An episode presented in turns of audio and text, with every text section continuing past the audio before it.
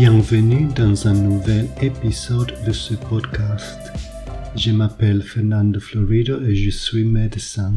Ce podcast vous donne des informations sur l'hypertension autrement connue sous le nom d'hypertension artérielle. Aujourd'hui, je vais couvrir les aspects du diagnostic, des investigations, de la prévention, du traitement des modifications du mode de vie et de l'épidémiologie. L'hypertension est diagnostiquée sur la base d'une tension artérielle au repos constamment élevée, généralement de 140 sur 90 mm de mercure au plus ou de 14 sur 9 cm de mercure au plus soit lors d'au moins deux visites distinctes à la clinique, soit confirmées par une surveillance ambulatoire de la pression artérielle ou une surveillance de la pression artérielle à domicile. Dorénavant, je vais exprimer les chiffres de la tension artérielle en millimètres de mercure, mais si vous êtes habitué au centimètre, il vous suffit de retirer un zéro des chiffres. Donc, 560 devient 16, 90 devient 9, etc. Une fois le diagnostic d'hypertension posé, les prestataires des soins de santé doivent tenter d'identifier la cause sous-jacente en fonction des facteurs de risque et d'autres symptômes, le cas échéant. L'hypertension secondaire est plus fréquente chez les enfants préadolescents, la plupart des cas étant causés par une maladie rénale. L'hypertension primaire ou essentielle comporte de multiples facteurs de risque, dont l'obésité et des antécédents familiaux d'hypertension. Des tests de laboratoire peuvent également être effectués pour identifier les causes possibles de l'hypertension secondaire et pour déterminer si l'hypertension a causé des dommages au cœur, aux yeux et aux reins.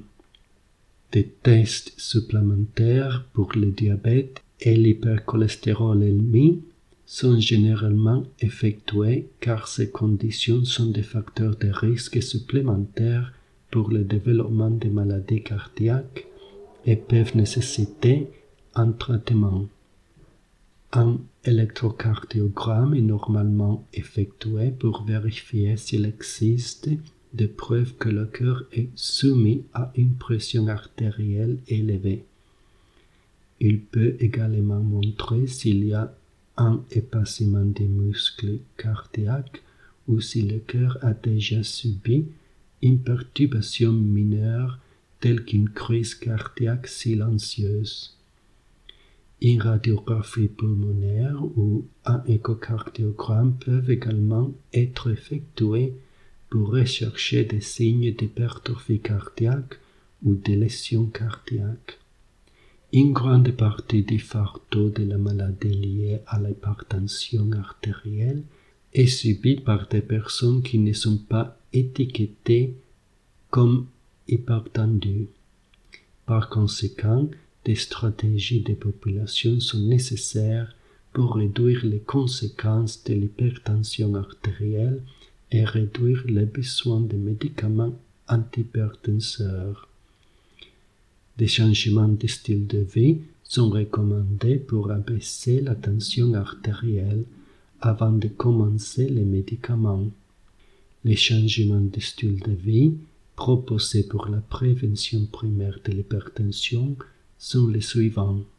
Maintenir un poids corporel normal pour les adultes. Réduire l'apport alimentaire en sodium à moins de 6 grammes de sel par jour s'engager dans une activité physique aérobique régulière telle que la marche rapide, plus de 30 minutes par jour la plupart des jours de la semaine.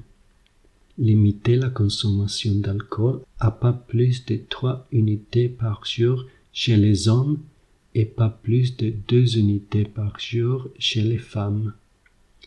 Avoir une alimentation riche en fruits et légumes, par exemple au moins 5 portions par jour, réduction du stress car éviter ou apprendre à gérer le stress peut aider une personne à contrôler sa tension artérielle. Voici quelques techniques de relaxation qui peuvent aider à soulager le stress. Méditation, chaud, yoga et faire de longues promenades. Une modification efficace du mode de vie peut abaisser la tension artérielle autant qu'un médicament antihypertenseur individuel. Des combinaisons de deux modifications de style de vie ou plus peuvent obtenir des résultats encore meilleurs.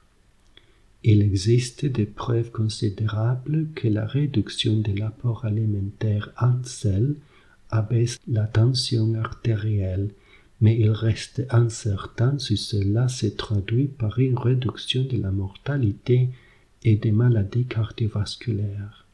En ce qui concerne le traitement, une réduction de la pression artérielle de 5 mm de mercure peut diminuer le risque d'accident vasculaire cérébral de 34%, de cardiopathie ischémie de 21% et réduire la probabilité de démence, d'insuffisance cardiaque et de mortalité par maladie cardiovasculaire. Divers groupes d'experts ont élaboré des lignes directrices concernant les niveaux d'objectifs de pression artérielle lorsqu'une personne est traitée pour l'hypertension. Ces groupes recommandent une cible inférieure à la plage de 140 à 160 sur 90 à 100 mm de mercure pour la population générale. De nombreux groupes d'experts recommandent un objectif légèrement plus élevé de 150 sur 90 mm de mercure pour les personnes âgées de plus de 60 à 80 ans. La première ligne de traitement de l'hypertension consiste à modifier les modes de vie, y compris les changements alimentaires, l'exercice physique et la perte de poids. Leur efficacité potentielle est similaire et parfois supérieure à celle d'un seul médicament. Si l'hypertension est suffisamment élevée pour justifier l'utilisation immédiate de médicaments, des changements de mode de vie sont toujours recommandés en conjonction avec des médicaments.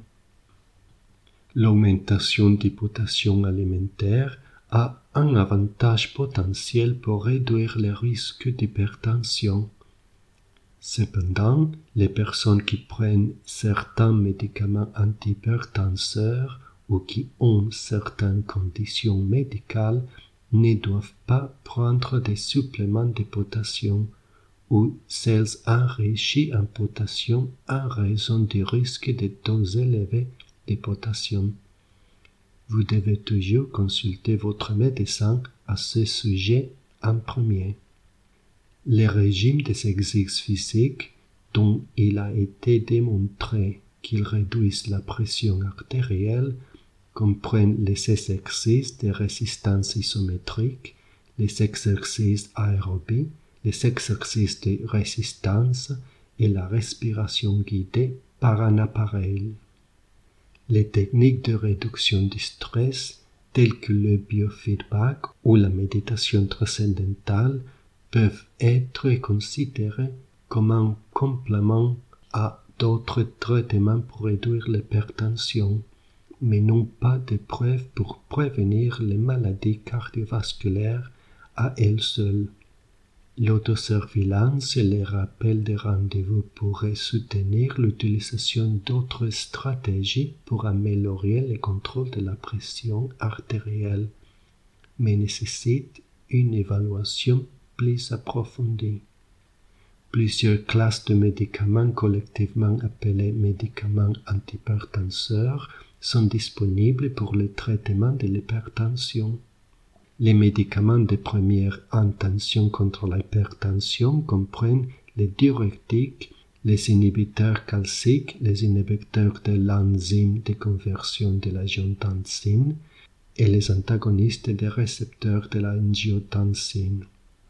Ces médicaments peuvent être utilisés seuls ou en association. La plupart des gens ont besoin de plus d'un médicament pour contrôler leur hypertension. Les médicaments pour le contrôle de la pression artérielle doivent être mis en œuvre selon une approche des soins par étapes lorsque les niveaux cibles ne sont pas atteints. Auparavant, on pensait que les bêta-bloquants avaient des effets bénéfiques similaires lorsqu'ils étaient utilisés comme traitement de première ligne contre l'hypertension. Cependant, il a été constaté que les effets des bêta-bloquants sont inférieurs à ceux des autres médicaments antihypertenseurs dans la prévention des maladies cardiovasculaires. En 2014, environ un milliard d'adultes, soit environ 22% de la population mondiale, souffraient d'hypertension. Elle est légèrement plus fréquente chez les hommes, chez les personnes de statut socio-économique défavorisé, et elle devient plus fréquente avec l'âge. Elle est courante dans les pays à revenus élevés, moyens et faibles. En 2004, les taux d'hypertension artérielle étaient les plus élevés en Afrique, 30% pour les deux sexes, et les plus bas dans les Amériques, 18% pour les deux sexes. En Europe, l'hypertension survient chez environ 30 à 45% des personnes en 2013. L'hypertension est le plus important facteur de risque évitable de décès prématurés dans le monde. Il augmente le risque de cardiopathie ischémique, d'accidents vasculaires cérébrales, de maladies vasculaires périphériques et d'autres maladies cardiovasculaires, notamment l'insuffisance cardiaque, les anévrismes aortiques, l'athérosclérose diffuse, la maladie rénale chronique, les cancers, la leucémie et l'embolie pulmonaire. L'hypertension est également un facteur de risque des troubles cognitifs et des démences. D'autres complications comprennent la rétinopathie hypertensive et la néphropathie hypertensive. C'est pourquoi il est si important de les détecter et de les traiter de manière appropriée. L'Organisation mondiale de la santé a identifié l'hypertension ou l'hypertension artérielle comme la principale cause de mortalité cardiovasculaire. On pense que plus de 50% de la population hypertendue dans le monde ignore leur état. Pour résoudre ces problèmes, l'Organisation mondiale de la santé a lancé une campagne mondiale de sensibilisation à l'hypertension en 2005 et a consacré le 17 mai de chaque année comme journée mondiale de l'hypertension. L'hypertension artérielle est le problème médical chronique le plus courant qui incite à consulter des prestataires de soins de santé primaires aux États-Unis.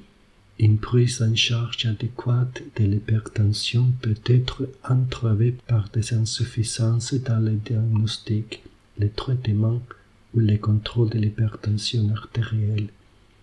Les fournisseurs de soins de santé ont face à de nombreux obstacles pour parvenir à contrôler la tension artérielle y compris la résistance à la prise de plusieurs médicaments pour atteindre les objectifs de tension artérielle.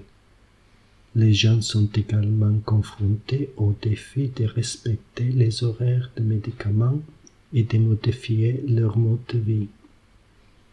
Néanmoins, l'atteinte des objectifs de tension artérielle est possible et Plus important encore, l'épaissement de la tension artérielle réduit considérablement le risque de décès dû aux maladies cardiaques et aux accidents vasculaires cérébraux, le développement d'autres conditions débilitantes et les coûts associés aux soins médicaux avancés. Ceci conclut mon résumé sur l'hypertension.